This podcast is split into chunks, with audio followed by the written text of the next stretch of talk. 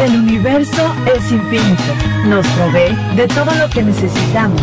La vida cotidiana es mágica. Todo tiene causas y efectos. Cada tema se entrelaza. Bienvenido al Espacio del Horno por tu radio online.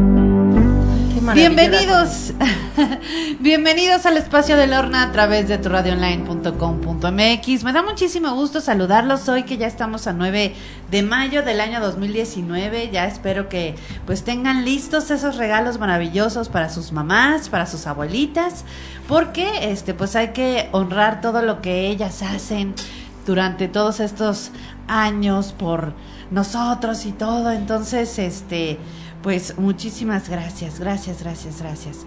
Y bueno, pues hablando acerca de las mamás, pues quiero darle las gracias a Isabel de la Peña, nuestra brujita maravillosa de cabecera. Isa, porque hoy me trajiste una invitada maravillosa, única, este, que tenemos la oportunidad porque viaja todo el tiempo, entonces la pescaste. la pescaste para nosotros y es maravilloso que hoy pues nos presentes a la abuela, a ver si lo digo bien. Witzheikatl. Witsi Heikatl. Eso, es lo que quería decir.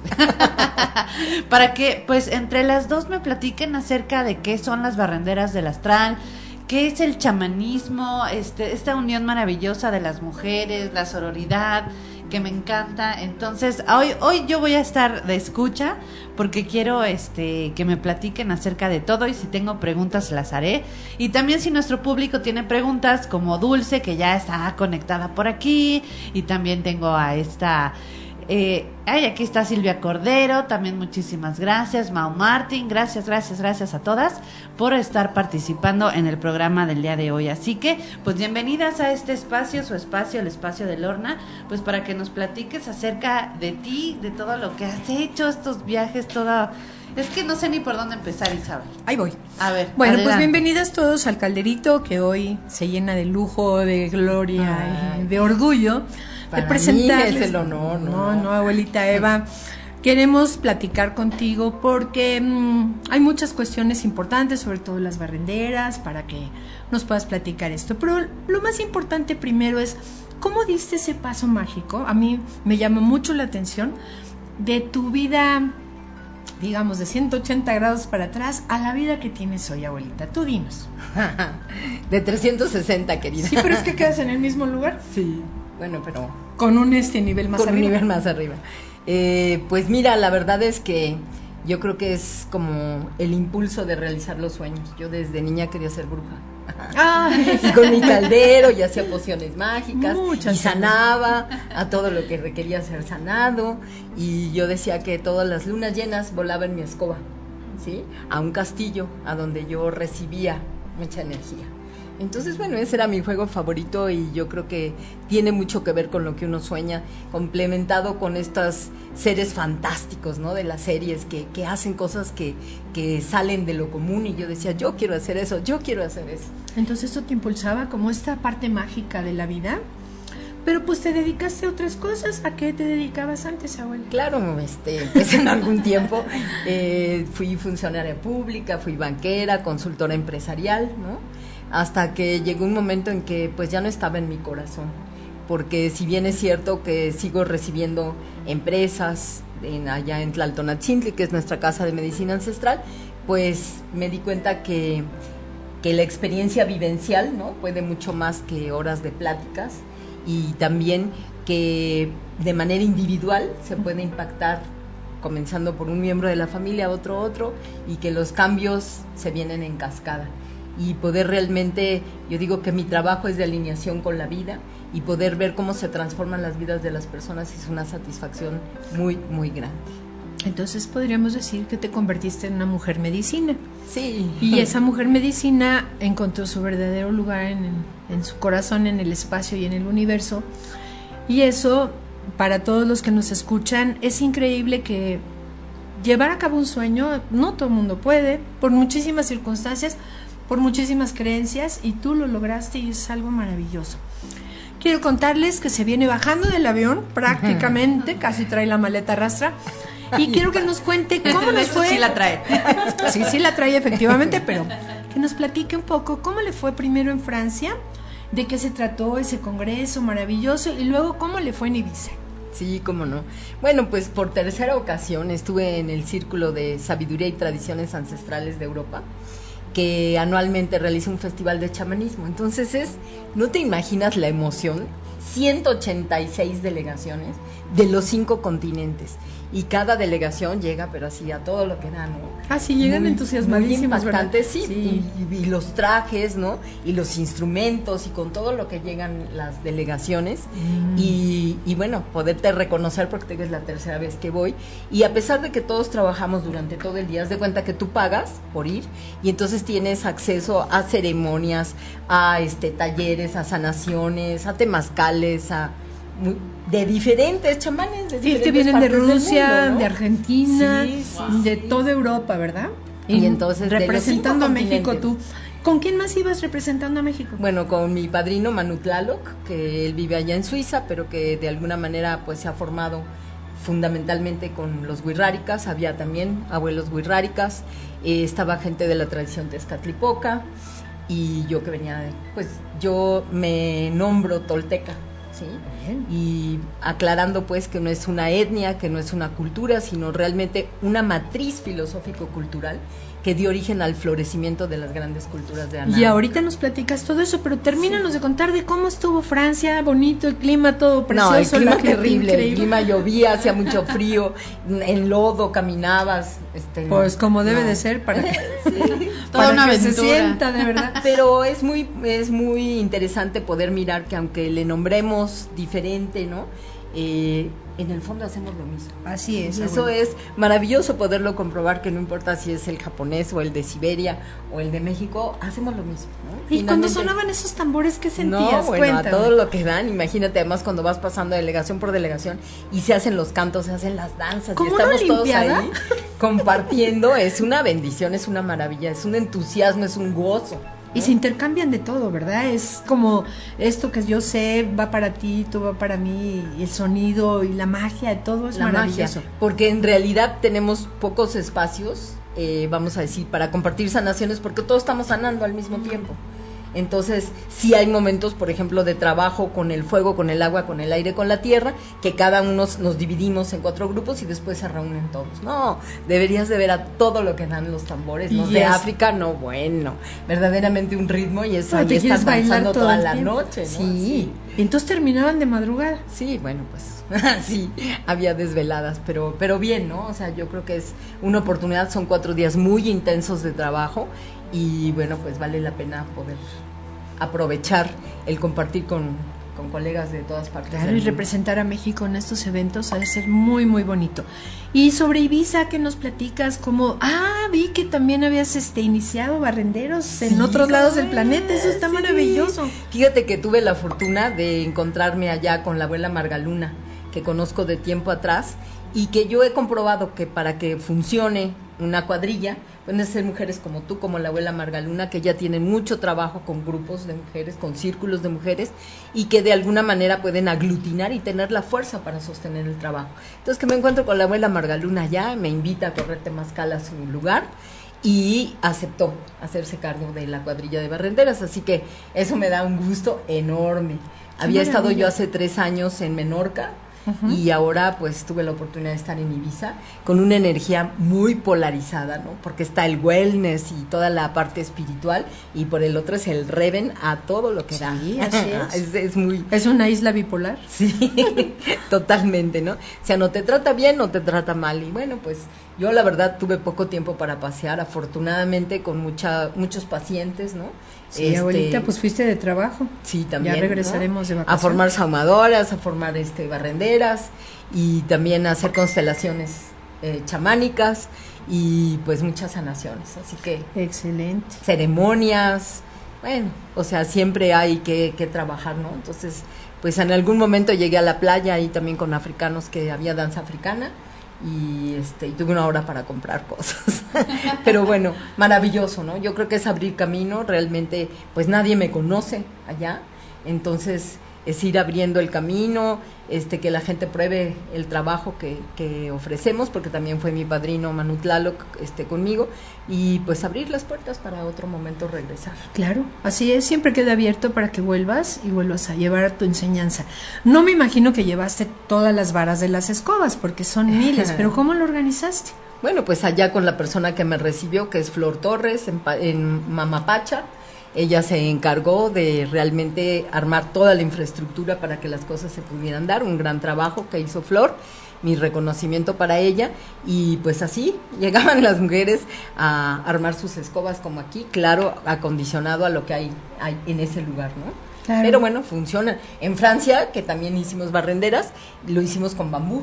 Entonces, a- con- ahora sí que a la tierra que fueres, haz lo que Sí, quieres, claro con el sí. material que hay, adaptamos, acondicionamos y vamos para adelante. Sí, Así muy que- bien. Y se, se- se, mm, quedaron con todo este trabajo que cuando tú nos vuelvas a, a decir qué día nos toca barrer, para ellos también. Claro, Ellos el les 9 de junio, ya lo sabemos, va- nosotros vamos a estar en el Zócalo de la Ciudad de México. A las 10 de la mañana, nueve y media, las ahumadoras, a las 10 las barrenderas, por favor, todas las barrenderas, porque el Zócalo es el Zócalo. Ya nos tocó barrerlo la última vez y sí es algo muy, muy denso. muy denso. Entonces, este, necesitamos convocar así a todas las barrenderas de todas partes que se hayan formado, Ciudad de México y zonas aledañas como Estado de México, que hay varias cuadrillas, Sí. este, para que puedan estar ya nuestras barrenderas en otros estados de la República, pues barrerán allá, pero este, todas las que estemos alrededor de la Ciudad de México, el día domingo 9 de junio a las 10 de la mañana es la cita. Claro que sí, ya voy a convocar a mi cuadrilla para que estemos listas Yes. y vamos viendo cómo nos transportamos, porque eso también la logística y Sí, todo hay que sí, que quede muy claro sí. Para que lleguemos bien puntuales y bien contentos. Sí, yo agradezco mucho, por ejemplo, de la cuadrilla de barrenderas de Oaxaca mandan representantes, ¿no? Ah, qué Imagínate, bien. viajan toda la noche, barren y se regresan. Sí, claro. Digo, más agradecida no no puedo estar. Sí, una ¿no? bendición. Pues ahora que manden representantes de Ibiza. Sí, ¿verdad? Que vengan. Llegan y se Sí, van. Seguro. No, qué maravilla. A ver, abuelita, antes de irnos a un corte, tú platícanos cómo de tu corazón tolteca. ¿Cómo Mm. te, te jaló y cómo no es una etnia? Y platícanos de esa filosofía que yo cuando la escuché me maravilló y me, me dio el orgullo más grande del mundo de ser una mexicana. Pero desconocemos mucho de todo eso y es para mí esto es como el fondo de esta invitación que yo te hice, que tú comuniques a los demás cómo es importante conocer esta raíz nuestra. Sí, yo creo que muy poco sabemos, ¿no? Muy sabemos que somos mexicas, pero no que detrás de la decadencia, cuando llegan las, la invasión de los españoles, ya veníamos en franca decadencia, violando todos los preceptos de la toltequidad, porque este lucho, lucha por el territorio, eh, las muertes a los prisioneros, eso no existía en nuestra cultura.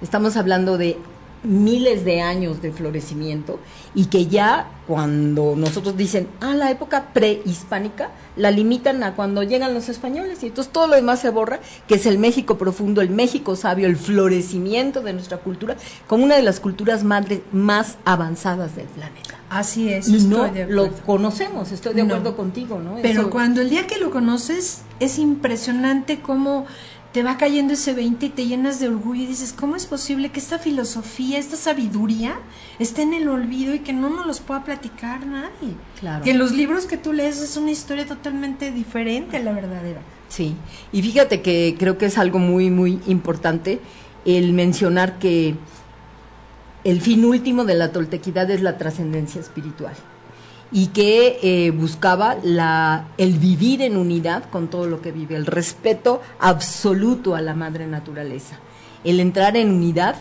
eh, pues no solo con las personas, sino en verdad con todo lo que vive. Y que esta eh, pues matriz filosófica cultural, imagínate que la vida era para prepararnos para la muerte. O sea, en, el- en la conciencia de ser espíritus, de ser energía y que tenemos que aprender a manejar esa energía.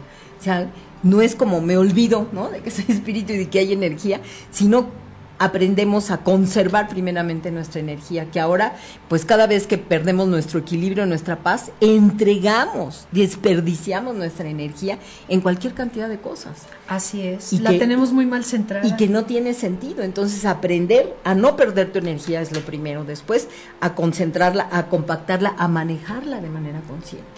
Creo que eso es lo más importante que a mí me llamó. Tuve la oportunidad de caminar con muchos abuelos de diferentes tradiciones, con chamanes, con nahuales, porque pues esto se aprende de primera mano. Y cuando tuve la oportunidad, al principio, imagínate, llegaban a mi lugar y unos me decían, el temazcal, la puerta es en el oeste, otros en el este. Bueno, llegaba a tener las dos puertas y dependiendo de quién llegara, habría una o habría otra. Hasta que pasaron los años y tuve la oportunidad de elegir conscientemente con qué me quedaba, con qué manejaba y de qué manera. Y realmente encontré que la toltequidad es la base que sustenta todo este, este trabajo y que nos lleva a desarrollar, el compromiso es con nosotros mismos, a sacar nuestra mejor versión, a poder encontrar nuestro verdadero rostro, nuestro verdadero corazón, más allá de las expectativas de los demás, más allá de los anhelos de los padres, más allá de todo. O sea, quiénes somos realmente, de dónde venimos, a dónde vamos, que son como las respuestas básicas, pero sobre todo elegir conscientemente el tipo de vida que queremos tener. Creo que ahí está la libertad del espíritu en donde uno dice, esto quiero ser y allá voy. Y aprendo a conservar mi energía, a incrementarla para poder llegar. Cuando tú decías, hay un sueño, pero no es fácil concretarlo, claro, porque tenemos todo disperso. Pero cuando aprendemos a trabajar, a dirigir la energía a un lugar, pues entonces se abren los caminos para que, para que las cosas se concreten. Así que creo eso es fundamental, es parte del trabajo. Vamos a tener un intensivo de, de experiencias eh, chamánicas en julio.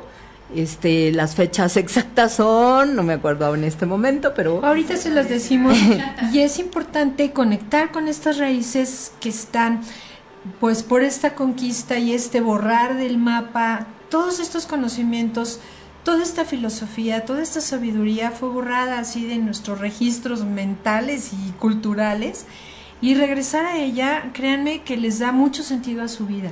Claro. Es como nosotros seguimos filosofías de todos, que la griega, que la... Y nosotros no nos damos cuenta que tenemos una de las más sabias a nivel del planeta, mucho más que la egipcia y que cualquier otra que podamos ponerle a competir, la, nos, nos, nos lleva de calle la nuestra, créanmelo. Y fíjate qué cosa, cuando yo leo a Carlos Castaneda, ¿no? que es tal vez, eh, pues yo digo que fue elegido por el espíritu para sacar a la luz, ¿no? Las Ajá. enseñanzas de una de las eh, enseñanzas de algún nahual y que pues lo podemos leer y nos puede encantar. Yo creo que es uno de los libros más, sus libros son de los más leídos en el mundo, pero ¿quién te enseña a poner en práctica lo que Así ahí se dice? ¿Quién, te, ¿Quién se mete a comprobar que realmente las cosas son como, como lo dice, como lo plantea? Sí, se queda como Entonces- novelesco y se queda como que se fue muy pronto. Realmente si hubiera si se hubiera podido quedar un poco tiempo de más, hubiera preparado más discípulos que los poquitos que quedaron, la chica que hace la tensigridad y todas estas cosas, que te dan un toquecito pequeño de lo que él pudiera habernos enseñado Claro. maravillosamente. Si leer sus libros, mucha gente piensa que es como una novela inventada de, de no sé dónde, y la verdad es que tiene una filosofía y una profundidad que si ustedes ven varios de sus libros, se van a quedar maravillados de Es ese fascinante. conocimiento de, de los nahuales, de todo ese tipo de cosas que se borraron. Y también sale esta, este conocimiento, ahorita sale justo cuando se abre la era de Acuario y se abre toda esta parte del tomar ese tipo de, de droga que te abrían el conocimiento y el cerebro y de muchas cosas, sale en el momento justo. Y ahorita yo lo siento muy olvidado, como que las cosas no están como yéndose hacia donde deberían. Pues yo confío plenamente en que eh, precisamente una de las cuestiones del trabajo con las mujeres y con barrenderas, decían los abuelos, las mujeres somos la reserva mágica de México, porque es a nosotras a quienes nos toca restablecer el orden. Y una de las formas de restablecer el orden es barrer el caos que precede al orden. Así es. Entonces, abuelita. las mujeres somos esa esperanza, porque tú lo sabes, en cada eh, taller de despertar de la conciencia, pues por cada 20 mujeres hay un hombre. ¿no? Así es. Entonces, bueno, realmente es asumirnos como lo que somos, responsables de poder restablecer estas energías amorosas, porque es nuestra amorosa fuerza femenina Así es. con la que tenemos que primero trabajar. Pero está muy olvidada, abuelita, ¿También? porque están la mayoría ahorita de mis pacientes en esta carrera por el por el éxito y la competencia entre el hombre y la mujer y en ser escogidos en la empresa para que sigan escalando y escalando.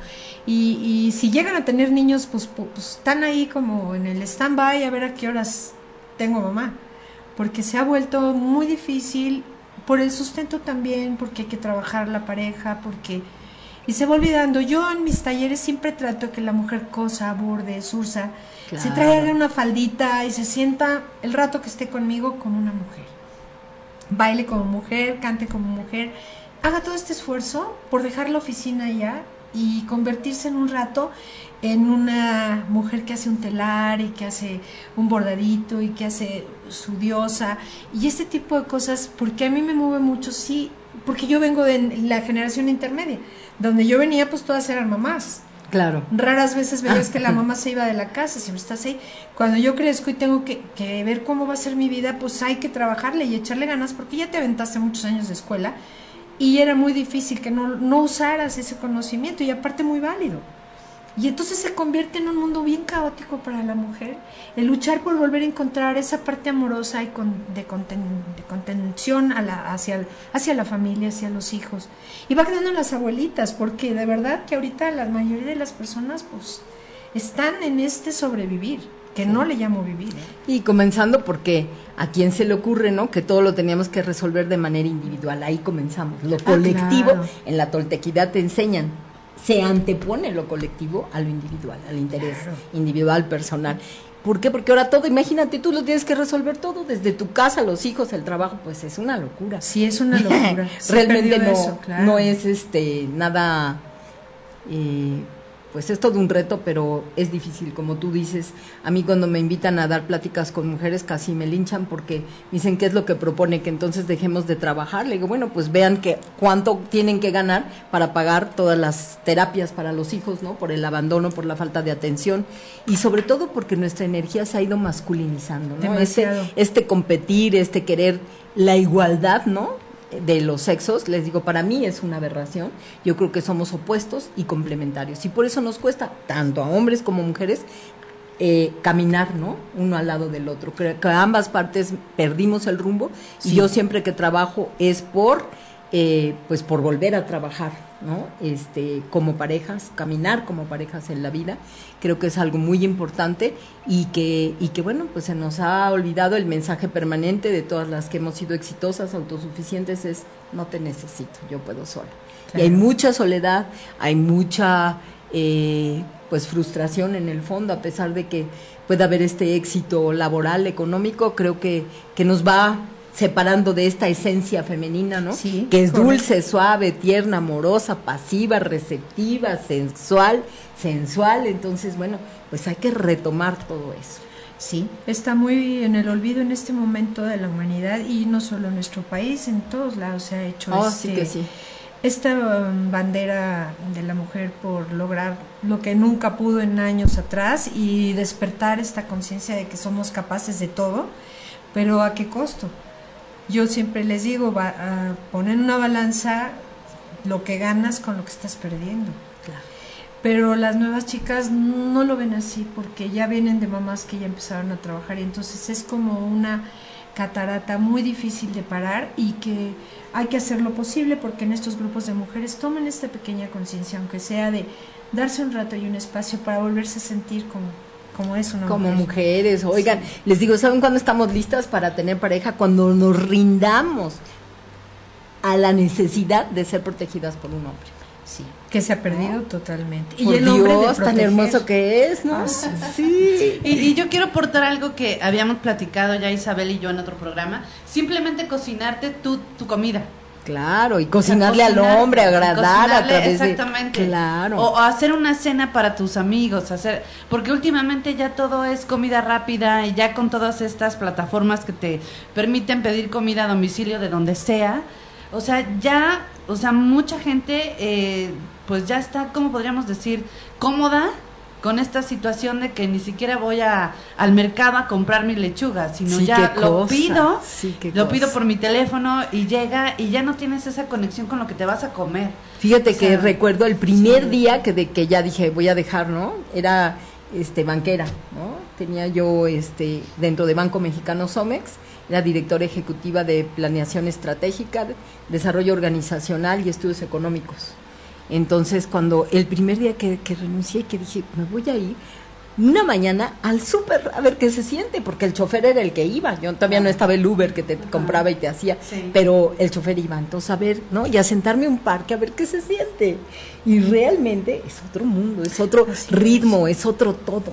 ¿no? Así es, yo recuerdo un día estar en el alto yendo hacia mi trabajo y pasó una señora con su bolsa de, de mercado.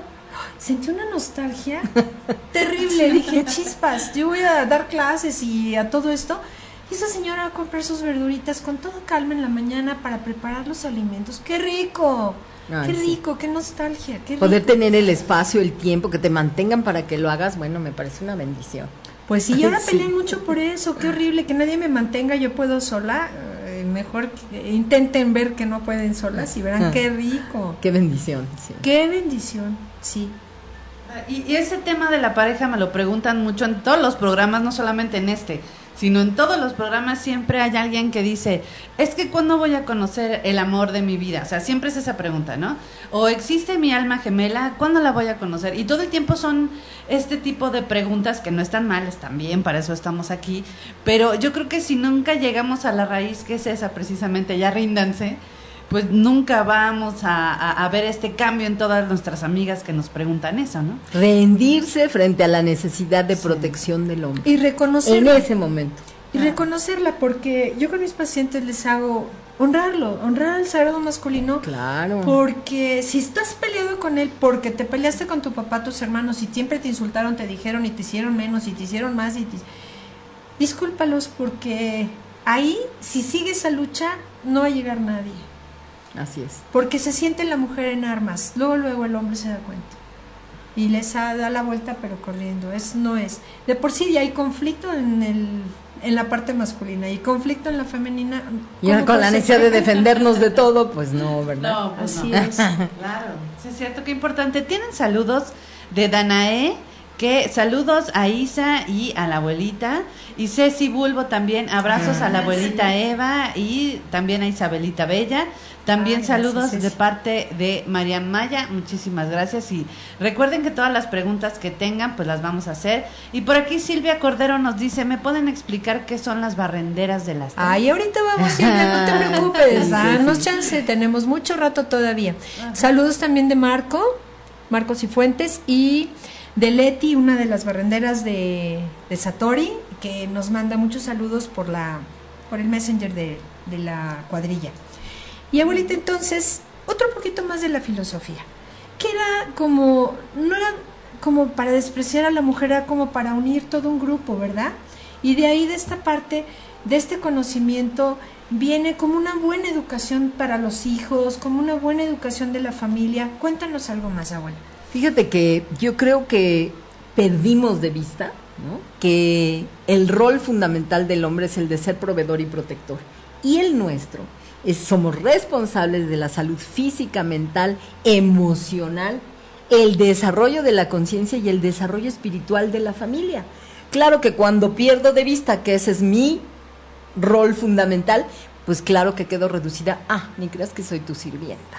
¿no? Así, ahorita es como muy humillante. perdemos de vista todo lo demás y perdemos también la capacidad de vivir el servicio como un privilegio. ¿Cómo que no le vas a servir a tu hombre? Pero por supuesto que sí, con mucho gusto. Y más si es un proveedor que te protege, pero, pe- pero por favor, ¿no?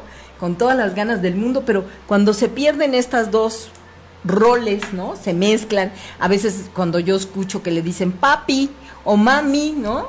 Bueno, pero qué pérdida de, de, de- de roles, de, de ubicación, Sí, de totalmente. todo. Y verdaderamente acaban siendo hijos y, y por Sí, eso se casan con la mamá ¿no? o se casan con la hija, claro.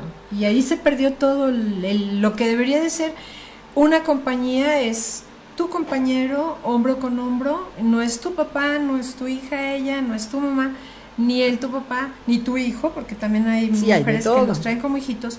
Y ahí se rompió eh, lo que debería de ser. ¿Que se vale de todo en la vida? Sí, pero que digamos esto va a progresar mucho, no, no puede ser.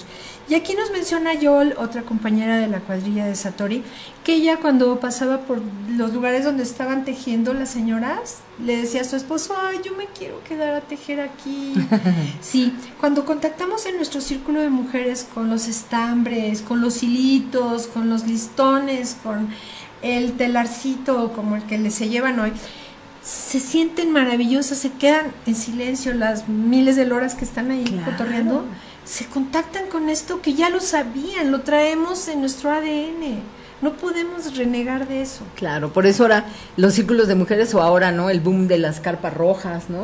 De las eh, parteras, de las moon mothers, de las... O sea, hay como este resurgir de lo sagrado femenino, en donde, claro, como tú dices, a través de estas tareas que te di, para aparentemente pues qué, ¿no? Hay tejer, hay bordar, pues vean realmente lo que se siente y en un círculo, ¿no? Que normalmente teníamos un lugar así, un espacio, ¿no? Antes eran los tipis, cuando, cuando yo comienzo este, a hacer todo este trabajo, en donde tu luna, es decir, tu menstruación, la vives ahí, separada del mundanal ruido, para convivir con las demás mujeres y disfrutar de todas estas actividades propias de la mujer. No vas hacia el mundo, hacia el trabajo, hacia el metro, hacia, vas hacia ti.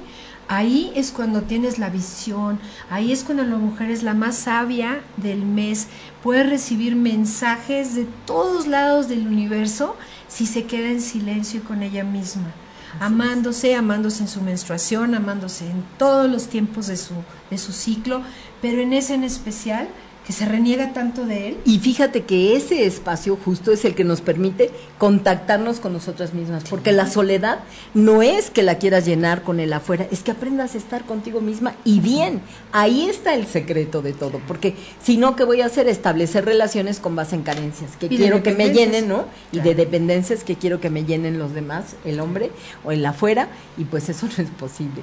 Y entonces solamente con espacios como estos, donde yo me me congracio con mi ser mujer, con mi femineidad, es que podemos ir llenando todos esos huecos y aprender a amarnos a nosotros mismas, que para mí a eso venimos todos, ¿eh? a aprender a amarnos a nosotros mismos a pesar del desamor de los demás. Sí, y no estar cobrando a lo largo de la vida el que te dejaron, que no te hicieron, que no te dieron. Si hay un momento mucho de dolor y tal vez nos marque como una huella, pues que nunca se nos va a quitar, es una herida profunda, pero si no la superamos, si no aprendemos lo que dijo la abuelita, a vivir solos para poder vivir acompañados, porque si no, vivir fingiendo de que, no soporto la soledad porque lo que tengo es una dependencia, es una carencia. Entonces venimos a sanarnos a este mundo y es nuestra responsabilidad hacerlo. si dejamos pasar la vida sin algún día intentar sanarnos de muchas formas que hay, que ahorita les vamos a platicar, pues estamos como dejando esta oportunidad de crecimiento. ¿No? Y de que tu vida transcurra de gratis, ¿no? Te mueres y se desintegra tu energía y ¿qué? Así ¿Qué, es. ¿Qué, hiciste? ¿Qué lograste? Cero trascendencia y cero En la queja, en la enfermedad, pues no. Yo creo que, que tenemos, sí, la vida es breve, el paso por la tierra es breve, así es que hay que aprovechar cada instante, cada momento, cada instante para poder hacer el mejor de nuestros esfuerzos por estar lo mejor posible. Así es, me pregunta una chica de la cuadrilla de Satori Leti que qué sucede cuando tú, todo el amor está bien en todos lados, pero en tu pareja no. ¿Qué está fallando ahí, abuelita? Bueno, yo creo que, que una pareja es de dos, ¿no? Y que habría que ver, no es depositar en el otro la responsabilidad, la culpa de que algo no está bien, pues yo creo que es de dos. Y el amor, para mí, es un sentimiento muy elevado que como humanidad todavía no conocemos lo confundimos con codependencia, con sexualidad, con pasión, con tantas cosas que no son, ¿no? El amor de verdad es algo muy elevado que se construye día a día y que por supuesto no es fácil porque implica aceptarte a ti misma para poder aceptar al otro tal y como es lo más difícil en este y realmente acompañarse en las buenas en las malas estar presentes y ese decir camino de tu mano por la vida no o por la vida de tu mano que, que, no es, que no es sencillo, ¿no? Porque siempre, pues sí, en el enamoramiento es maravilloso y es todo, uy, el ideal, lo que yo quisiera, y a la hora de la hora, bueno, pues no es tan simple, ¿no? Estar viviendo con alguien que te refleja, es tu espejito de obsidiana de todos los días, de todo lo que no es tan lindo, en uno, en el otro, y bueno, creo que también crecemos con muchas expectativas, Ola. Nos queremos cobrar lo que nuestros padres no nos dieron con la pareja. y queremos que la pareja sea como queremos la pareja. Y eso no existe. Eso es total infelicidad y lucha contra lo que no puede ser. La gente es como es, la persona es como es, y no es nuestro padre ni tiene la obligación de resarcir lo que no se nos dio de Claro, nadie. Las parejas no están sanas y se forman así, y la codependencia que se crea tampoco es la salud en una pareja. Ya les hablaremos luego de los cursos aquí. Vamos Tengo más saludos de Sandra Shining, que nos dice saludos a todas, linda plática. Y eh, Ceci nos dice, recomiéndanos dónde saber más sobre la toltequeidad. Y saludos de Connie Bojorges también. Ah, muchas gracias. Bueno, a mí me gustaría decir que para mí el gran maestro de la toltequidad es Guillermo Marín, es mi maestro. Eh, Toltecayotl, así que lo busquen en el internet. Hay miles y miles de personas que le leen todos los días. Y yo creo que es eh, la persona que yo conozco que está más documentado más a mí me hizo llorar cuando cuando la primera vez que se pone la toltequida hasta se volteaba y se me quedaba viendo qué le pasa. Pero es esta parte que tú dices, me contacta con mi ser tolteca. Yo no tengo la menor duda de que yo ya fui tolteca en otra yo vida. Yo tampoco, yo también lloré la primera vez que escuché a Martín García, Tlahuicoatl, y es también muy maravilloso, es un maestro de, de Temazcal y te da al inicio de todo esto, que me encantaría que fuera más a profundidad y durante años para que nosotros aprendiéramos a conocer esto. Sí, y también ahora estamos con el intensivo de, eh, ahorita estoy terminando, ya nos falta nada más una sesión para terminar un, un este, intensivo de chamanismo que era con una periodicidad bimestral, vamos a tener el intensivo de ocho días, pero después también vamos a comenzar a trabajar con Jesús Fabián Ortiz la parte de la toltequidad. Qué bueno, ahí está Ceci. Ahí para está. Que, ya, ya, Ceci ya conoce tu casa de medicina y entonces ahí pueden aprender todo lo que necesitamos saber y que me encantaría que se pudiera difundir a todos los niveles y que los niños crecieran sabiendo que de dónde vienen es algo de lo más maravilloso que se podrían imaginar si de verdad se los permitieran aprender. El orgullo de pertenencia, ¿no? Que, es increíble. Que, se no tenemos perdido, abuela, porque ni somos de aquí ni de allá y finalmente sí tenemos una raíz tan profunda que llega hasta el centro de la tierra y es nuestra, con una educación, con una filosofía que ya hubieran querido actualmente. Matemáticas, astronomía, o sea, realmente el tolteca se forma en todas las áreas, es un ser íntegro, sabio, culto, ¿no? Que, y respetuosísimo. Ah, absolutamente, así es. Tenemos otra más. Eh, nos dice Norbea González. Un placer escucharlas, es mi primera vez que las veo. Gracias por mm. tanto amor. Abrazo gigante, luz y besos desde Villa Carlos Paz, Córdoba, Argentina. Órale, qué bien. muy bien, mi niña hermosa. Regresamos toda la luz para ti. Y hasta ahorita son todos los saludos. Bien, Lord, vámonos a vamos a un corte. Un segundo de música y seguimos con lo de las barrenderas que es muy importante y súper interesante. Hmm. Continúas escuchando el espacio de Lorna.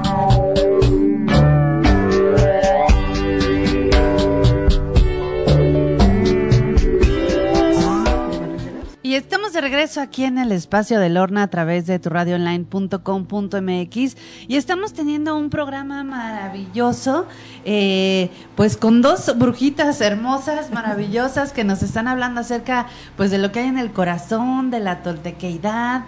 Y ahorita nos van a tocar el tema del que todas ustedes me estaban preguntando, que bueno, también Fátima me dejó un recadito por aquí que qué es el chamanismo, bueno, ahorita, ah, vamos, vamos a eso, Fátima querida. Vamos a entrar en eso este Silvia nos decía que son las barrenderas del astral. Y por aquí por Twitter este nos dice Mau Martín qué buen programa. Creo que ha pasado mucho tiempo que no escuchaba algo tan bonito que es la figura o el papel que tiene la mujer en la familia y para ella misma. Muchas gracias. Ah, Gracias, y saludos a Yol, que nos está escuchando con todo cariño, que es una gran barrendera, y su esposo es tu barrendero. Fíjate. Sí, es maravilloso que él... Sí, me preguntan siempre, ¿y barrenderos por qué no? Y yo les digo que tengo una cuadrilla de barrenderos. ¿Quién crees? Sí, en la sierra, ¿no? En la montaña de Guerrero. Y un Mepa, los. Mepas, este, eh, me tocó estar en, muy conmovida realmente en el primer aniversario de la Policía Comunitaria de la Montaña de Guerrero.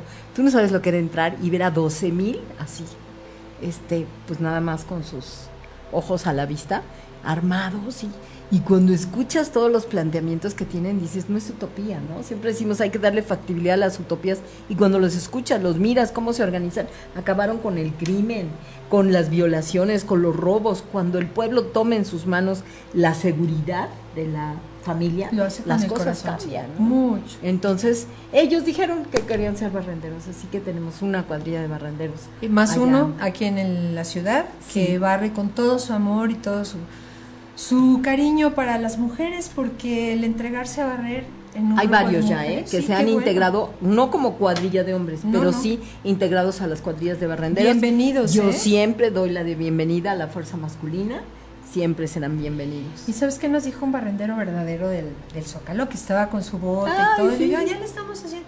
Agárrense un cuadrito cada quien. Y yo. Sí, estaba paradito viéndonos, ya no hacía nada, pero estábamos nosotros barriéndole. Y entonces, agarren un cuadrito cada uno. Te cuento que hace 10 años que hice la primera barrida, o a lo mejor ya son 11 o 12. Este, eh, organicé con Virginia Sánchez Navarro y Jessica Kramerman, ¿no? La primera barrida acá en La Condesa. Y entonces nos reunimos con los barrenderos. Y para mi sorpresa, los grandes, los ya abuelos, estaban perfectamente conscientes de que barrían las energías. Claro. Así que nosotros decimos, ay, el barrendero, ¿no? Así como alguien. No, no, no. No, no, no, no, no. El O que sea, sabe, sabe lo que significa y ahorita vamos a pasar a ese tema, pero antes de seguirle para el que apunten y traigan lápiz y papel, vamos a platicar antes que seguir con las barrenderas del temazcal, abuelita, ¿cuál Mm. es su función? Porque mira, mucha gente en este programa nos pregunta qué sirve, si no sirve, si es este como mm, algo facial o como si es algo como más superficial y yo quisiera que tú nos dieras cuál es el fondo del temazcal, para qué es, para qué se hizo y cómo nos va a ayudar. Claro cómo que nos cambia sí. la vida, ¿eh? Para mí, el temazcal es eh, pues la herramienta de sanación más poderosa que nos heredaron nuestros ancestros. ¿Por qué? Porque entras a sanar tu cuerpo físico, mental, emocional y el fin último es que el espíritu renazca más libre de cómo entra. La gente siempre me pregunta, ¿y de qué me puedo sanar en un temazcal? Y yo sin duda les digo, de todo. Yo también. siempre Lo único eso. que lo puede impedir es la mente que diga, ay, ¿cómo crees que en un temazcal me voy a sanar de un cáncer?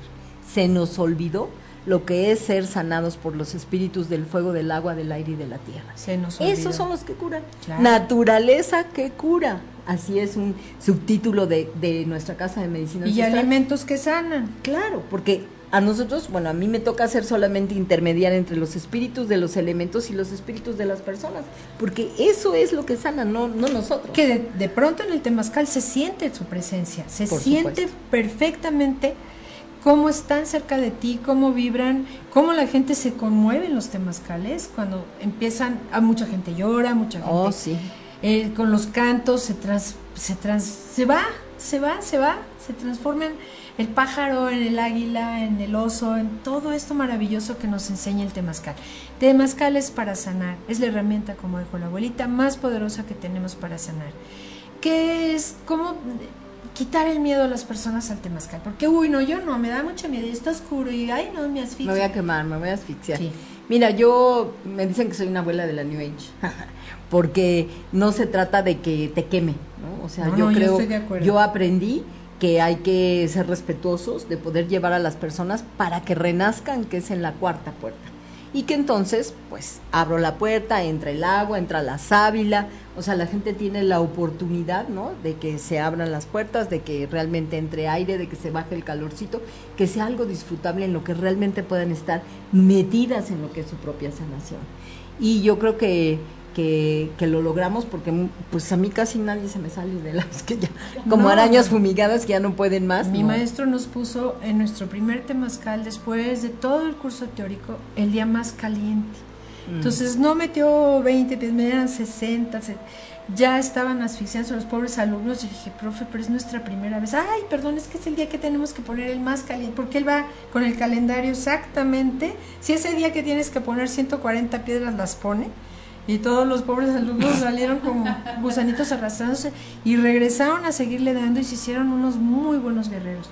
Claro. Porque ahí te forjas el temazcal, yo creo que te Exactamente. Forja. Y sales sin nada, te sientes súper bien de los huesos, de la respiración, de se limpia la sangre. es un cambio. Además te voy a decir, fíjate algo que es una bendición allá en nuestra casa de medicina ancestral, es que normalmente cuando sales del temazcal te echan jicaritas de agua, ¿no? ¿Para qué? Para que se cierren los poros. Y nosotros tenemos un canal de agua viva enfrente. Entonces tú sabes lo que es dejarte llevar así por el flujo de la corriente, soltando la necesidad de controlar.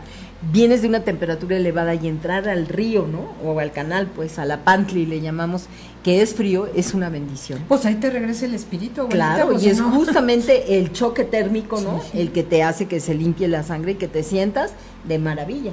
Si no cerramos esos poros no quedamos bien. Tenemos que mojarnos bien bonito y qué bueno que tengas ese rollo. Sí, es una bendición. No, es una maravilla. Y ahorita nos platicas del laberinto también. Entonces, no se les olvide, no les tiene que dar miedo. Tienen que entrar, a lo mejor tal vez te puedan una puerta, a lo mejor porque hay gente muy miedosa, pero por lo menos romper esa barrera del no conozco y me han dicho y porque la verdad vale la pena experimentarlo y es una de nuestras medicinas ancestrales. Así es, y fíjate que yo lo que les digo es que muchísima gente se ha, se ha curado del miedo a la oscuridad. Es traspasar límites. Mucho de nuestro trabajo es que rompas ¿sí? con las autolimitaciones que nos hemos impuesto para poder ampliar nuestro anillo de poder. Nacemos con un anillo de poder, pero grande. Y a partir de ten cuidado, te va a pasar, no, no. No te subas, te vas a y entonces cada vez lo vamos cerrando, nos volvemos más dependientes, más comodinos. y entonces, qué miedo, traspasar un límite. Es justo lo que necesitamos. Y sabes que sana mucho, abuelita, un mal parto. Porque el entrar ahí y estar en la oscuridad y volver a renacer es el equivalente. Y el que aguantes tus puertas y el que estés en el canto y en el que estés en esta parte sintiendo y volando y viajando y estando, este, sana mucho un parto. Yo tuve un parto muy difícil y me costaba estar en lugares encerrados. Al entrar al temazcal siempre quedaba en la orillita. Aunque estaba oscuro y no me salía, yo sabía que me podía salir si yo quería. Y un día me pasaron exactamente al lado donde no te puedes salir nunca. Me quedé helada, me quedé, lloré. Dije, ya se murió mi papá. En ese momento hice conciencia de que ya era una persona que no tenía un papá, porque a lo mejor me hubiera consentido en la orillita, ¿me entiendes? Como yo me consentía. Y desde ese día, bueno, pues logré pasar ese inframiedo, porque no era ya el miedo a entrar, entraba y lo hacía muy bien y no me salía. Pero sí me sentía muy segura en la orillita. Claro. Porque ahí podía respirar rápido, porque si me sentía asfixia, porque eso vives en el parto.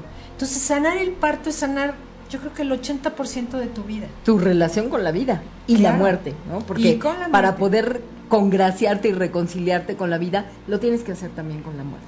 Claro, sí, por supuesto. Y el, el nacer en un parto vaginal, como deberíamos de todos nacer, es luchar contra la muerte. Así es. Es poner las pocas fuerzas que tengas, cero conocimiento, cero nada, y mover tu cuerpo a través de este canal y sacar la cara y jalar el aire.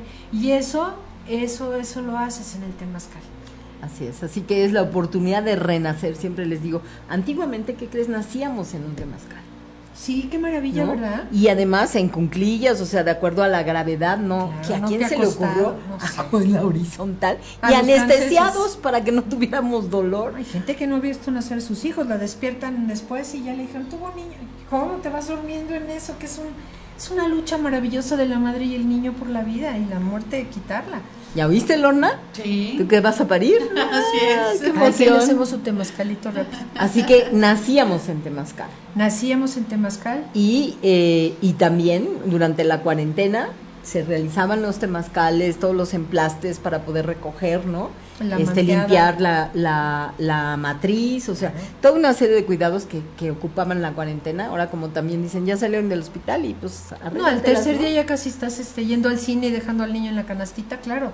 Sí, no nos cuidamos, estos 40 días tienen su razón de ser, no es cosa de las abuelas locas. Tienen una razón de ser que la persona tenga ese espacio, porque que parir no es ningún chiste es algo muy difícil y muy delicado que concentra parte física, mental y espiritual. Claro, dar vida. Sí, no es nada más que ya me durmieron en el hospital y ¡ay, qué rico! Así es. Así que un temazcal nos puede curar de todo. De todo absolutamente cuando tú te entregas a esta fuerza de los elementos para ser sanados y te entregas al canto y te entregas a todo lo que se va haciendo. A mí me gusta mucho una de las puertas, la emocional, que la gente se libere, ¿no? De la ira, del dolor, del miedo, con gritos. Gritan y lloran. Con gritos, lloran. Oh, sí, sí, Porque les digo, no importa desde cuándo ni por qué están atoradas las emociones, pero ahí están. Y hay que liberar, hay que limpiar. Y es una catarsis maravillosa. Muy, muy grande. Sales limpio de todos lados. Así es. Y del corazón y de la mente y de todo. Así que yo recomiendo que cuando menos en cada cambio de estación, o sea, cada tres meses, cuatro al año, haya un temazcal. A mí me gustan los cumpleaños. Me gusta que por ah, lo menos en su cumpleaños se temazcalen porque simbólicamente están volviendo a repetir esta historia. Claro, y además ahí es el temazcal es para cierre y apertura de ciclos, que no es lo mismo que cualquier otro, ¿no? Entonces, es muy importante eh, poderlo hacer. y que, un mal amor se terminó, vámonos al temazcal. Y cerrar y abrir, claro, perfecto. Así era antes, que me peleé con la pareja al temazcal, que, que hubo problemas con los hermanos, con los padres al temazcal, que los líderes no se ponen de acuerdo a temazcal, todo a temazcal. ¿Por qué? Porque es sincerarnos con nosotros mismos, reconocer cómo estamos caminando y pedir la sanación del espíritu para que podamos hacer cambios en nuestra vida. ¿Y cuántas respuestas te llegan, verdad? Oh, sí que sí. Te llegan todas las respuestas, a veces entras en el silencio y empiezas a hacer tu pregunta al gran espíritu y de repente la respuesta está tan clarita oh, que a veces no la escuchamos afuera del temazcal, pero adentro, ¿qué tal se escucha? Y fíjate que después de muchos temazcales que hemos tenido, hoy logramos tener uno en el que caben 60 personas es grandísimo. Normalmente 20, 30 que estemos, uy, estás de plácemes, porque algo que no gusta mucho a las personas es, que queda la incomodidad de estar así en, eh, sentado, ¿no? En el piso, codo con codo. y acá tienes la oportunidad, hay una banca, ¿no? Este, y es un temazcal femenino que casi no hay. ¿Cuál es la diferencia? Que el masculino o solar se construye del piso para arriba y este desciendes al vientre de la madre a renacer. ¿No? Hay unas escaleras para bajar y entonces la energía se mueve totalmente diferente. No deja de ser fuerte el calor, pero es amoroso. Sí. A la vez fuerte, es muy guerrero, amoroso, pero fuerte, es muy guerrero, sí, es muy fuerte. Y fíjate que también depende el número de piedras, hay, hay temazcales, son cuatro puertas y que se entra con siete piedras, ¿no? Si es social, como para ver de qué se trata, nueve si es de sanación y trece si se trata de templar el espíritu guerrero obviamente por el tamaño del temazcal y por el lugar donde nos encontramos, siempre son 13 piedras en, cada puerta. Un número bien simbólico. Entonces, pues hay que probarlo, hay que, hay que mirarlo. Yo creo también que la gran mayoría de corredores de temazcal son hombres. Entonces, cuando llegan, ¿no? Con, con, con nosotros allá a Tlaltonatzintli, pues se siente que es la diferencia, ¿no? Porque, pues amorosas, este, firmes, pero al mismo tiempo, o sea, no, no vas a estar batallando con el calor y que no puedo más y lo que quieres salirme, no. Yo he aventado unos temazcales ahí en, las pirámides de abuelitas más fuertes mm. que de hombre. Sí. Uy, se bravas las abuelitas. Y te hiervean de los sabrosos, sales más que curado. Pero sí hay muchas mujeres que se enseñaron con el hombre y hacen un temazcal muy, muy fuerte. A mí me gusta el de la mujer porque es como a, mamacharte. Ay, sí. bueno, abuelita, pues vamos entonces a pasar ahora sí a la pregunta de Silvia sobre las barrenderas del astral. ¿Por qué son barrenderas? ¿Por qué se forman? ¿Y por qué del astral, abuelita? ¿Y por qué nos conviene participar? Muy bien. Bueno, primero, eh, justamente hace ratito tenía la oportunidad de tener tu tonalamatl enfrente, ¿no? Y de ver que ahí, de acuerdo a tu fecha eh, y hora de nacimiento, se hace, vamos a decir, el equivalente a la carta astral. Nosotros le llamamos tu tonalamat, que viene de la lectura del tonalpohuali, mal llamado calendario azteca. Y ahí encuentras las energías que te cobijan desde el cosmos al nacer. Y hay personajes, quien te abre los ojos, quien te abre los oídos, quien te entrega a tus padres, quien te amamanta. Y a mí quien me entrega a mis padres es nada más ni nada menos que eh, soltero ¿no? Y que pues yo dije, bueno, a ver, ¿no? Y cuando veo una imagen de esta mujer con una escoba, yo dije, ¿qué hace en una escoba? Y entonces me empecé a ver todos los códices y me encuentro, eh, gracias por información que proporciona la abuelita eh, Lolita Vargas, ¿no? Malina Altícitl, que está dentro de lo que es la veintena, nosotros nos manejamos nuestra cuenta por veintenas, hay una que se llama Oshpanisli, que es el barrimiento de caminos. Entonces, nuestras ancestras, de ahora sí que en la cuenta de los años, ¿no? Este, barrían primero los mercados, los templos, las escuelas, los calpulis, o sea, todas las áreas que eran comunes. ¿Para qué? Para renovar la energía. Y entonces durante esos 20 días salían y tú te acordarás todavía todas las abuelitas a las 6, 7 de la mañana siempre estaban barriendo la calle, la entrada de su casa, que eso también ya se ha perdido. Ya se ha perdido, abuelita. Porque barríamos todas las energías que estaban al frente de nuestra casa. Sí, para afuera, vámonos. Entonces yo dije, bueno, ¿y esta qué hace con su escoba? Y veo que es una verdaderamente tradición ancestral. ¿Para qué? Para renovar la energía. Que es muy importante porque se estanca. Claro, y entonces lo primero que se hace en este trabajo es enderezar tu propio corazón. ¿Por qué? Porque yo no me voy a poner a barrer energías densas si mi corazón hay tristeza, hay dolor, hay envidias, hay lo que haya. Pues lo primero que aprendemos es a enderezar nuestro propio corazón. ¿Qué? La escoba me sirve que hoy amanecí triste, pues me pongo a barrer la tristeza. Que hoy amanecí este con mucho enojo, pues barro mi enojo primero, antes que nada. Y después cuando ya he enderezado mi corazón, y que lo y que lo tengo que tener presente. Mi escoba está ahí todos los días ya la construí ya la ya me iniciaron para hacer un barrido porque no se barre igual. claro ya me comprometí a fungir como barrendera del astral. ¿por qué del astral? porque son las energías densas. ¿Qué barremos? El narcotráfico, este, el miedo al cambio, la apatía, eh, la mentira, la corrupción, la violencia, hay tantas cosas que barren en nuestro país y yo estoy plenamente convencida que el día que barramos al unísono los 32 estados de la República, la energía de este país va a cambiar. ¿Y qué tenemos ahorita? 12 estados, ya voy a Tabasco, será el treceavo, este, para el mes que entra, y eh, en agosto. Y este en otros países, ¿no? Pero que estamos cada vez uniendo más y más fuerzas para estar barriendo al mismísimo tiempo, lo que cada quien tenga que barrer con la plena certeza de que se barren esas energías.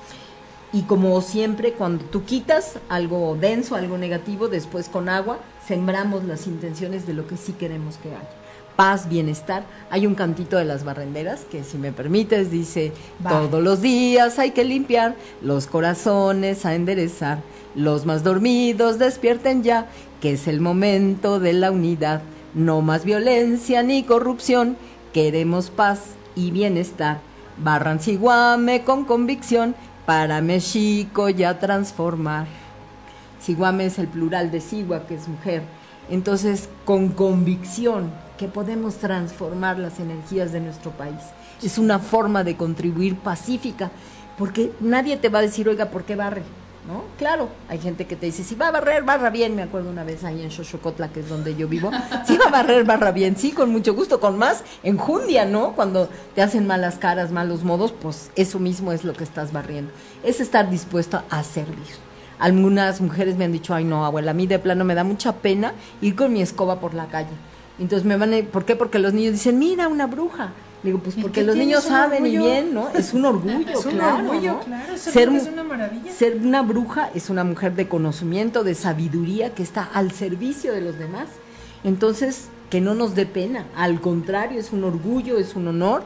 Claro, ahora ya les hicimos unas funditas muy femeninas para que, para que no las metan en bolsas de plástico y que, y que podamos ir con todo el orgullo de poder decir, sí, soy barrendera del astral, sí, aquí estoy con muchos cientos más de hermanas haciendo este trabajo de barrido energético. Y poniendo mi intención en que esta situación que se está viviendo y que voy a ir al Zócalo próximamente, ahorita nos das la fecha, abuelita, se limpie totalmente desde el corazón, el centro, digamos, de nuestra ciudad, que se puede considerar donde era una ciudad sagrada, que después fue pisoteada y destruida y enterrada. Ahí está, no se ha muerto, el corazón de nuestra ciudad está ahí.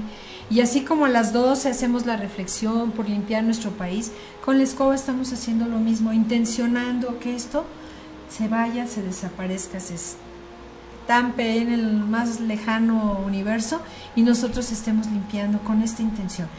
21 días lo hacemos primero después de iniciarnos. La iniciación consiste en... En primero que elabores tu escoba. ¿no? Es un objeto de poder que cargamos con nuestra energía sexual. Nuestra fuerza está en el útero, así que la cargamos y tenemos que aprender a identificar que nuestra energía está ahí sin tocar la escoba. Y hay muchas mujeres que no logran identificar. Ni a la veinteava vuelta al horno y sí se siente muy extraño porque terminas de hacer tu escoba y con tus ojitos cerrados la tienes que Vendados. encontrar. Ajá.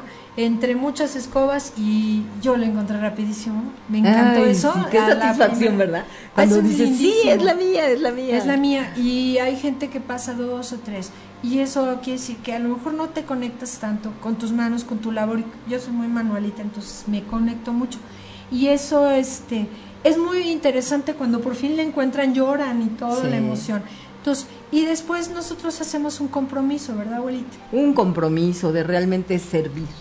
O algunos dicen a limpiar mi corazón, mi hogar. Mira, ya con que ordenemos el orden, ¿no? Social inicia por el orden en la familia. Entonces, pues qué más, ya con que te comprometas a mantener el orden en tu familia, ya la llevamos de gane, ¿no? Y si aparte puede servir para tu comunidad, para tu pueblo, tu colonia, tu como le llamen, ¿no? barrio como ahora este es la nueva denominación, pues adelante y por supuesto como país y por supuesto como planeta. Este es un movimiento que está creciendo, ¿no? Su ritmo natural lo va llevando porque al principio ya quería ir a dos viajes mínimo al mes para poder iniciar barrenderas, pero me di cuenta que tiene que ser, como te decía, abuelas que ya tienen un trabajo con mujeres que pueden sostener esta energía, porque Sí, ¿no? tampoco es fácil. Hay que, por ejemplo, cada tres meses o cada, sí, hacemos talleres de empoderamiento de barrenderas. ¿Por qué? Porque tienes que tener la fuerza. Cuando no tienes la fuerza y vas barriendo la energía o estás distraída, aquí- aquí es una prueba de en el aquí y en el ahora con Sí. todo lo que tienes. ¿Qué pasa? se caen como tablas, como reglas, se van hacia atrás. Afortunadamente nunca nadie se ha lastimado porque yo digo, pero si caen como reglas así, no tienes la fuerza o no estás con toda tu atención puesta, pues estás barriendo energía densa, no es broma. ¿No? Sí, no es un chiste. Entonces, claro. entonces hay que tener y trabajo en este empoderamiento de, de barrenderas. ¿Y qué pasa, abuelita, cuando en los 21 días que estás barriendo primero te pones a barrer tu casa, ve tu corazón primero, tu casa, tu espacio, se va tu pareja o pasa algo? Quiere decir que se estaba moviendo lo que se tenía que ir. Adiós. Claro, ¿no? Porque nos resistimos a aceptar la realidad, que es lo primero cuando me dicen, pero es que estoy atorada, no puedo avanzar. Claro, porque para poderte mover en cualquier sentido hay que tener los dos pies bien puestos en la realidad, aceptar la realidad. Y bueno, hay veces que nos cuesta mucho trabajo soltar, ¿no? Los apegos son grandes y a pesar de que sabemos que no funciona una relación, dar el paso de reconocerlo y de poder poner de por medio distancia temporal o definitiva, nos cuesta mucho trabajo. ¿no? Y está cerrar bien. ciclos, ¿no? Está bien que suceda eso. La escoba es mágica porque va a barrer no solamente lo sucio, va a barrer la energía que ya está conteniéndose y que ya se está desbordando, que ya no funciona. Entonces vámonos para afuera. No es culpa de la escoba ni de ser barrenderas, es que era el proceso que gracias a la escoba se abre para que tú sigas creciendo. Así es, y también saber que, ¿qué hago, no? Con un hijo enfermo, pues barre la enfermedad. Con el alcoholismo, del, pues barre el alcoholismo. Es de verdad, dependiendo de tu convicción, de tu fuerza y de la intención que tú pongas, porque tú lo sabes, Isabel, es el manejo de la intención. Claro. Y con toda tu fuerza y con todo tu empeño, por supuesto que sí la barres. Y si se va, qué bueno, bien ido. Porque ya no nos correspondía. Entonces, soltar y entender la lección que es que haya sucedido después de barrer 21 días mi casa y se fue la pareja o lo que haya sido, por darte un ejemplo. Ha sido el conocer que, que bueno, ya se iba a ir, pero con esto, al barrerlo, moví toda esa energía estancada. Así que es, es. lo que hacemos en la ciudad, mover toda esa energía que se ha quedado, pues de tanta gente que camina con feos pasos. Porque los pasos, cuando tú dejas tu huella en el camino, puedes ir dejando flores o ir dejando espinas. Entonces barrer eso sí tiene que ser una persona que sea fuerte porque sí, sí se siente. Se siente después que terminaste de barrer, esta energía está con ganas de llorar. No ¿Qué sé. tal pasa como con el saumerio? Lo mismo con la escoba. Mientras vas barriendo, empieza a pesar. Y ves ya, los brazos no los aguantas y ahí estás metida en el trabajo, ¿no? Y te pesa, pero al día siguiente dices, ¿pero qué pasó? Me duele todo el cuerpo, ¿no? Sí, es- Es normal, pues, ¿cómo no? Si estamos barriendo toda esa energía. Y va pesando, va pesando, va pesando. Claro. Sí, muy fuerte, ¿no? Igual el saumerio bajando el brazo que lo traes al primer momento. ¡Uy! luego- Sí. Las ahumadoras, ¿cómo nos funcionan con la barrida, abuelita? Porque es muy Fíjate que interesante. es una mancuerna fundamental, ¿no? Tú lo ves a la hora de armar las escobas, todo va ahumado, absolutamente todo. Y yo creo que es una mancuerna perfecta para poder limpiar tu casa. Y luego me dicen, ¿y podemos ir a hacer limpias a otros lugares? Cuando se los pidan, porque no anden de ofrecidas. Ahora yo vengo y, y No, los hijos ni claro. creen en eso, o sea, no tiene sentido. Es para que tú trabajes primero el saumerio con el fueguito, ese va siempre primero. Nosotros ahorita venimos de hacer una limpia aquí con, con Diana este Adán, que, que, que me sigue y que, y que es una de mis pupilas este, avesadas dentro de chamanismo. Entonces lista. ya venimos de trabajar de primero el saumerio, ¿no? Y luego la escoba. Entonces, ¿por qué? Porque voy a abrir camino con el fuego, porque voy a saumar, voy a limpiar. El, el humo del copal nos hace tomar la conciencia de que somos intermediarias entre el mundo espiritual y el mundo material. Y entonces poder poner el rezo de lo que estamos pidiendo, que se limpie, que se recoja, es fundamental. Y esa es, es fuego, es, es, El es eso, el humito del copal, ¿no? Y luego con el viento, vámonos a barrer absolutamente todo. Así salen en las filas que se forman con las barrenderas. Primero sauman y después ya que saumaron todo el camino que vamos a recorrer, entramos ya con las escobas abajo y vamos cantando y vamos haciendo este mantra repetitivo que te mantiene en el trabajo, no te permite distraerte, te absorbe totalmente y te permite seguir y seguir todo el tiempo que sea necesario. Y la verdad, el compromiso, tres horas cada tres meses, o sea, de 10 de la mañana a una de la tarde, por Dios, es aprender a trabajar, unir las fuerzas, ¿no? Porque batallar con esa energía, claro que cada quien lo puede si hacer. superas eso, abuelita, te tienes más fortaleza.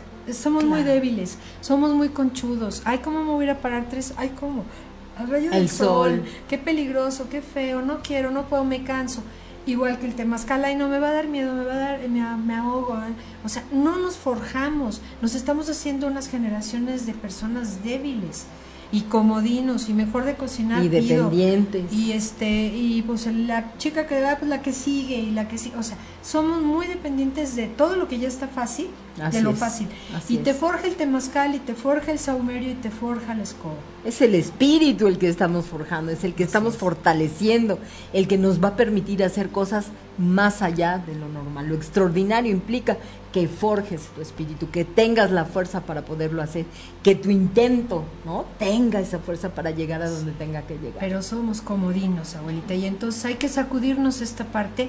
Yo me acuerdo que en- entré a natación y me daba, ay, qué flojera este, hacer la alberca. Entonces un maestro me dijo, termínela, termínela. Yo, "Ay, Dios mío, al principio me costó mucho trabajo y después terminaba kilómetros, abuelita. Y Guau. después fui competidora de esa escuela porque era muy ¡Eh! buena para nadar y yo decía, pero ¿cómo? ¿Cómo lo logré? Pues forjándote, o sea, no dejándote Sí, en la comodidad del, ay no, que es domingo, no, va a haber el fútbol al rato, no, mejor me quedo. La disciplina, querida, Sí, que es tan importante. Me dicen, ¿y qué vamos a aprender acá en las experiencias chamánicas? La disciplina, Con la eso- obediencia. Con eso ya aprendieron. el manejo de energía. Digo, uy, eso olvídate, ¿no? Cuando llegan y se internan, porque aceptamos internamientos en casos de crisis, desde 5, 7, 9, 13, hasta 21 días en caso de adicciones.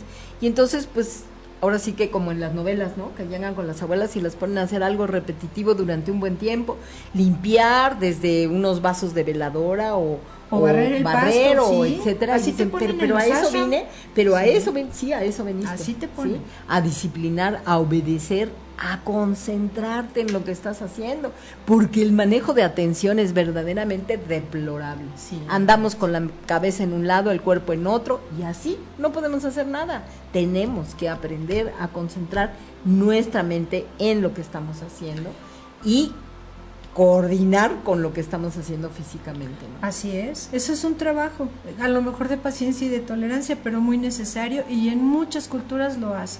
Te ponen meses, semanas, días enteros a barrer un camino. Y pues ya lo barrí ayer y, y, eh, otra vez, ese forjarte, que se nos ha olvidado enseñarle a nuestros hijos esa disciplina, porque como dinos, ay, que no se moleste, que no chille, que no se enoje, ay, me azotó la puerta, déjalo, pobrecito.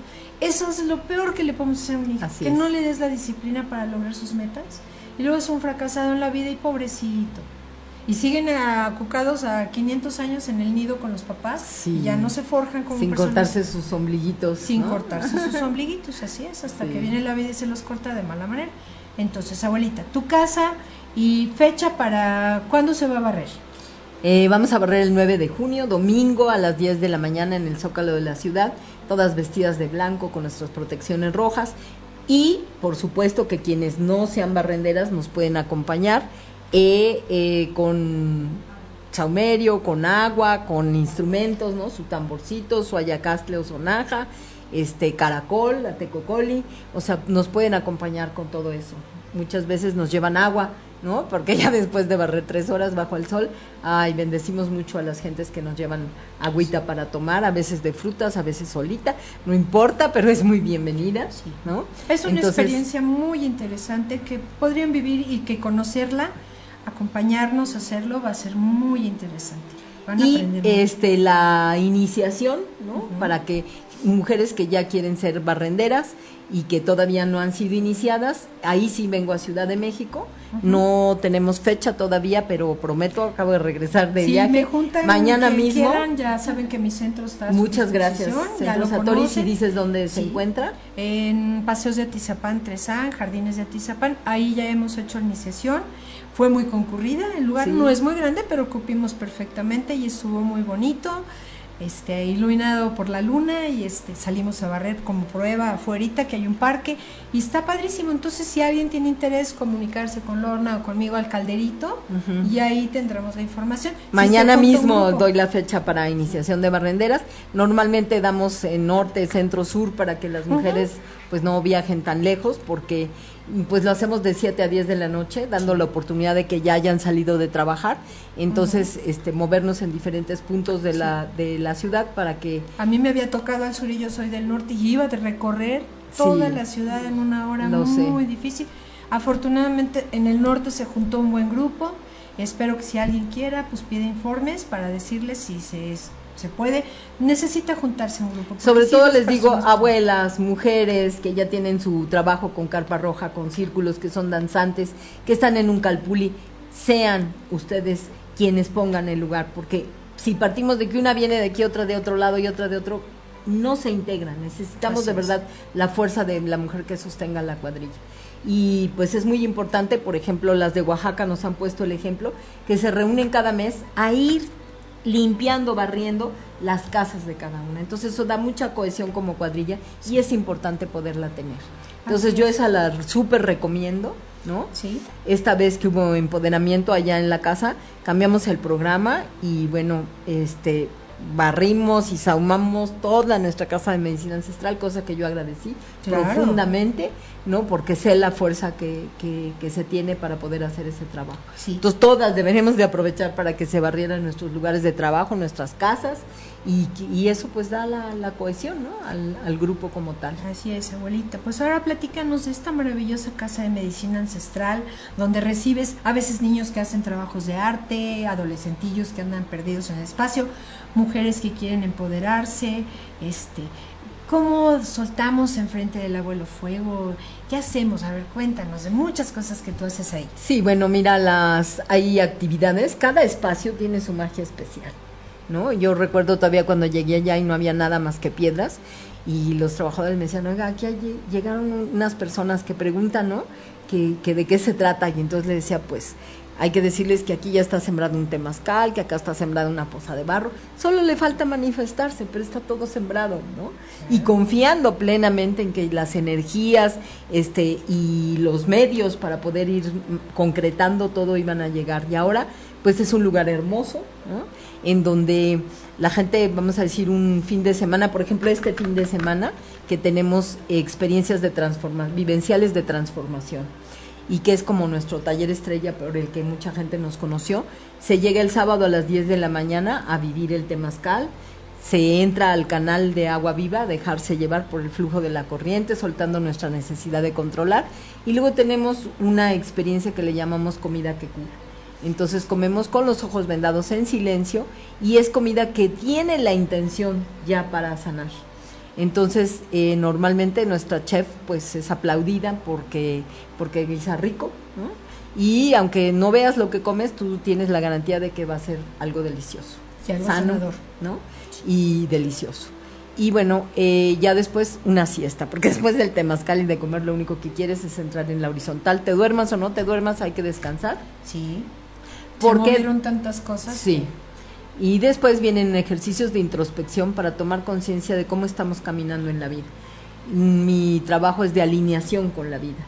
Y la vida es luz, es paz, es equilibrio, es armonía, es salud, es orden, es amor, es belleza, es abundancia. Así que cualquiera de estas que no te estén funcionando, pues hay que trabajar para que podamos eh, tener esa manifestación ¿no? en nuestras vidas. Desbloquear esa parte. Desbloquear. Entonces, eh, este es el ejercicio de introspección de cómo estamos trabajando y después nos paramos frente al abuelo fuego y nos confesamos y le decimos, así he venido caminando y en ese momento se me, eh, se me permite hacer sanaciones con el abuelo fuego.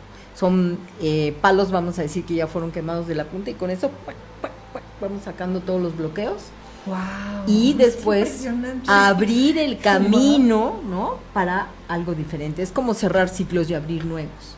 Entonces, pues es impactante de verdad. Cuando yo veía a mis abuelos sanar o con las manos retirar cosas y que la gente pues sí lo siente de verdad, yo decía, ah, yo decía, oh, magia. Y los abuelos siempre me decían, en lo nuestro no hay magia, es la ciencia del espíritu. Y bueno, pues sí, se jala la energía, decía mi padrino Eleodoro Benavides, ¿tú quieres curar? Saca malo y mete bueno. Eso es todo. Es verdad. claro. Es verdad. Hay que retirar las energías que, densas o las que están bloqueadas para que haya ese flujo de energía y se restablezca. E, ese, flujo energético que requerimos para todo. Entonces, esa, perdón, es una sanación que hacemos frente al abuelo fuego. Ya después vamos a cenar y a un descanso profundo. Imagínate ser arrullados por el canto de las chicharras, de los sapos, ahora que ya viene la petición de la lluvia, muchas gracias y ser despertado con el canto de los pájaros. Y ver las estrellas maravillosas. Las estrellas, claro. A veces hacemos este ese trabajo de conectar con los seres de las estrellas y es un trabajo maravilloso. Y normalmente está libre de nubes, ¿no? El clima es cálido, ahorita en mayo un poquito más cálido de lo que me gustaría, pero siempre está en la pantli para irte a refrescar, ¿no? El río que también Pero tenemos. eso, abuelita, el calorcito ese, aunque nos agobie, qué rico es. Se mete en los huesos y luego te aguanta para cuando hace mucho frío, ya traes tus huesitos arregladitos. si pasas frío, frío, frío. Sí. Qué triste historia. Y hay un, un laberinto. laberinto y hay una poza que te llenas de lodo. Cuéntanos. De barro. Pues mira, comenzando por el laberinto del sapo, yo diría que es la experiencia eh, más profunda de todo lo que ofrecemos, que con solo ir al laberinto ya la, la vida te cambia. ¿Por qué? Porque trabajamos primero por la aceptación de tu vida tal y como ha sido. Creo que ah, cuando dejamos de quejarnos, ¿no? O de renegar, nos quitamos la careta de víctimas y entonces la plena aceptación de tu vida tal y como ha sido, porque hay un destino que nos heredan los ancestros, porque hay pruebas que nosotros pactamos para venir a vivir y poder evolucionar. Hay caminos que exploramos. Porque hay una voluntad divina más grande que la nuestra, porque así correspondía que fuera. Entonces ya me dejo de quejar, acepto que así correspondía y ese simple hecho ya te puede cambiar la vida. Ahora, ese es el trabajo que haces al entrar de ir recapitulando y asintiendo a tu vida tal y como ha sido. Y una vez que llegas al centro, se uno se conecta eh, con la fuente, con el origen del cual provenimos. Entonces, asientas tus pies en la realidad, en aceptar tu vida y te conectas con la fuente. Entonces, ya esas dos eh, reconexiones, vamos a decir, uy, te hacen un cambio muy grande en la vida. Y después el regreso se hace a ojo vendado. Y entonces te permite mirar cómo, cómo vamos caminando realmente en la vida. ¿no? Y hay gentes que se van dando golpes en, las, en los dedos de los pies, ¿no? Hay otras que no, que pasan sin, sin golpearse siquiera, unos que se regresan, otros que no. Pero todo esto te va reflejando, claro, simboliza cómo estamos caminando en la vida. Entonces te permite ver muchas cosas y poder alinearte, ¿no? Con el anhelo más profundo de tu alma. Fíjate que podemos pasar la vida sin contactar ese anhelo, cuando que es algo que está concedido de antemano, porque tiene que ver con el propósito de existencia, con el sentido de existencia, a lo que tú elegiste venir. Y si nunca contacto con eso, imagínate, nací, me morí y no tomé con Es como ese anillo maravilloso que se fue cerrando hasta que se cerró y ya no supiste ni a qué viniste. Exactamente. Entonces, reconectarte con la fuente, aceptación de la realidad y con ese anhelo profundo del alma, ahí se hacen presentes guías, maestros, ancestros, familia, que desde otros planos vienen a dar la bendición y a pedir tu alineación con el anhelo profundo del alma. Entonces imagínate, ese ejercicio en el laberinto es maravilloso, poderosísimo. ¿no? Increíble. entonces, por eso les digo, aunque nada más vinieran al laberinto, ya la llevan de gana. No, pues todo lo que complementa parte del laberinto es súper sanador. La comida que comes, el lugar donde estás, el uso del, del reciclaje, del desperdicio que tú tienes tan claro que no se usen estas cosas y está así. Es, eso es una enseñanza que con solo llegar ahí ya comienzas a sanar.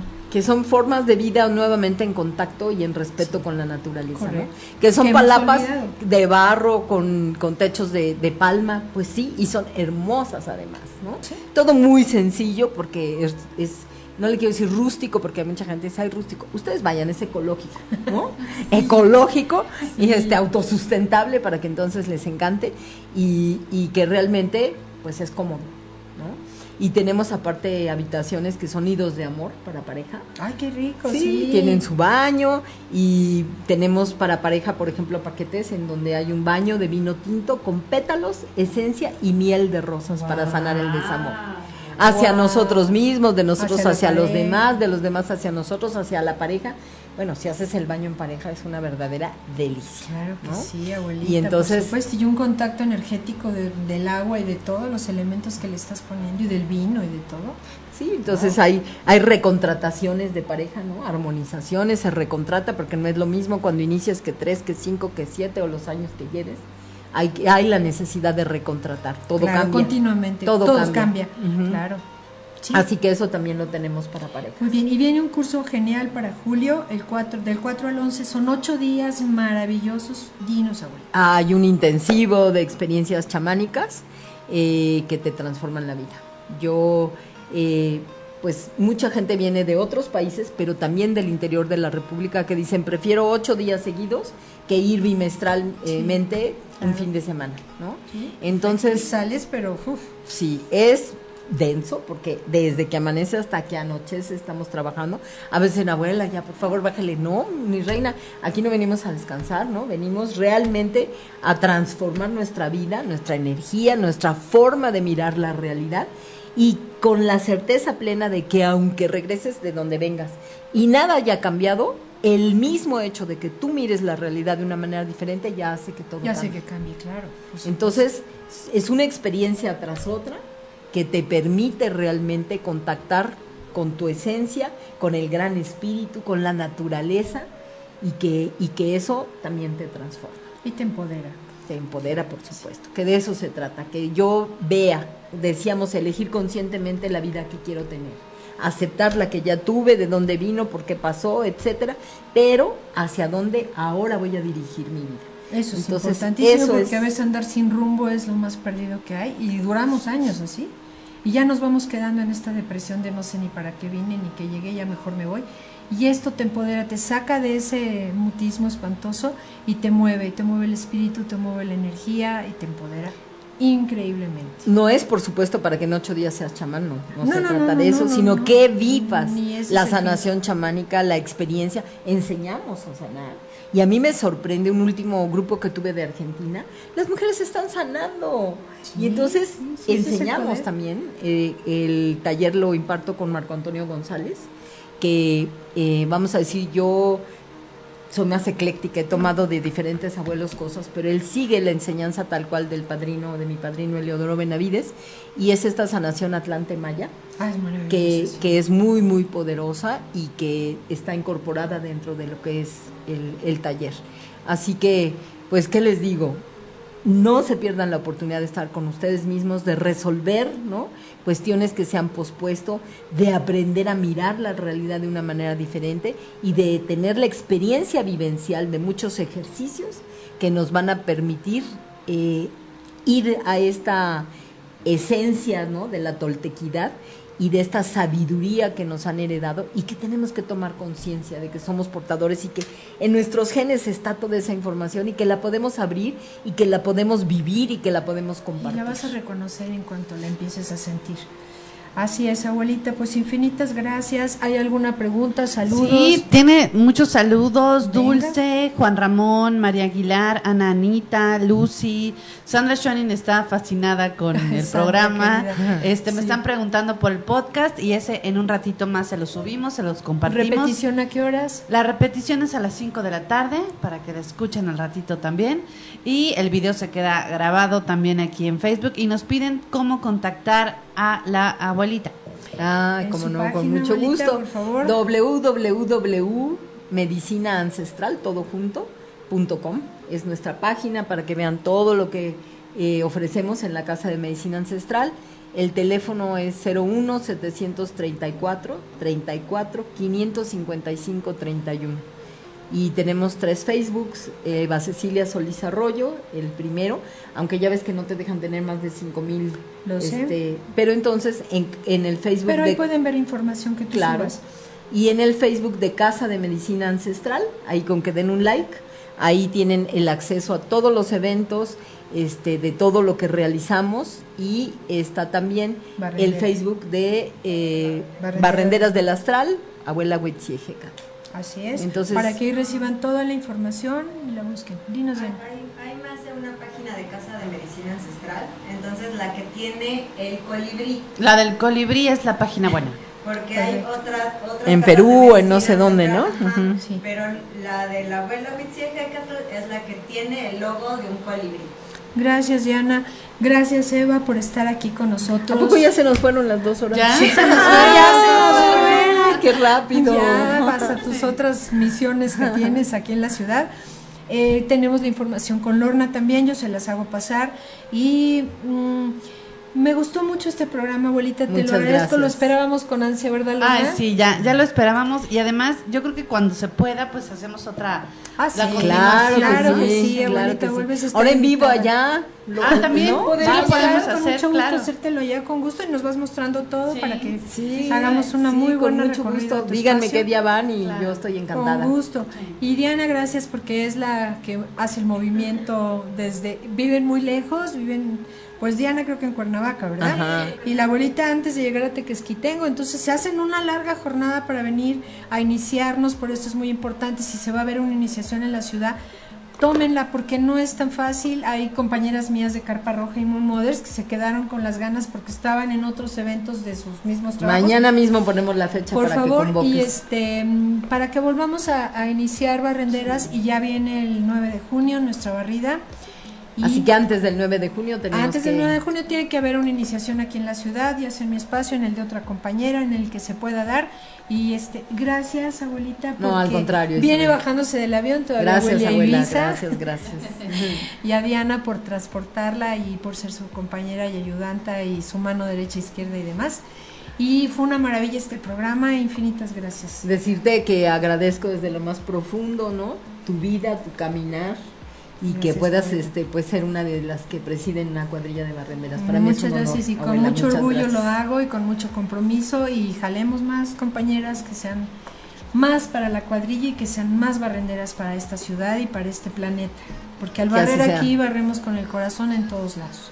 Que así sea, nuestro abuela. espíritu se hace así. Pues muchas gracias, Lorna, muchas a gracias. ustedes, a ustedes. Yo Al quedé calderito. feliz de, de este programa y por aquí ya me están. Es que hay gente que se conectó tarde y me están diciendo qué pasó, qué pasó, de qué se trató. Entonces, Ah. mejor al ratito escuchen el podcast completo con toda la calma del mundo, les va a encantar y este y agradecerles y decirles que esta es su casa y cada vez que haya evento, pues lo vamos a estar promocionando aquí. Muchas que- gracias. Para que se unan más, para que haya cada vez más barrenderas y pues limpiemos con todas estas energías que andan ahí haciéndonos cosas feas.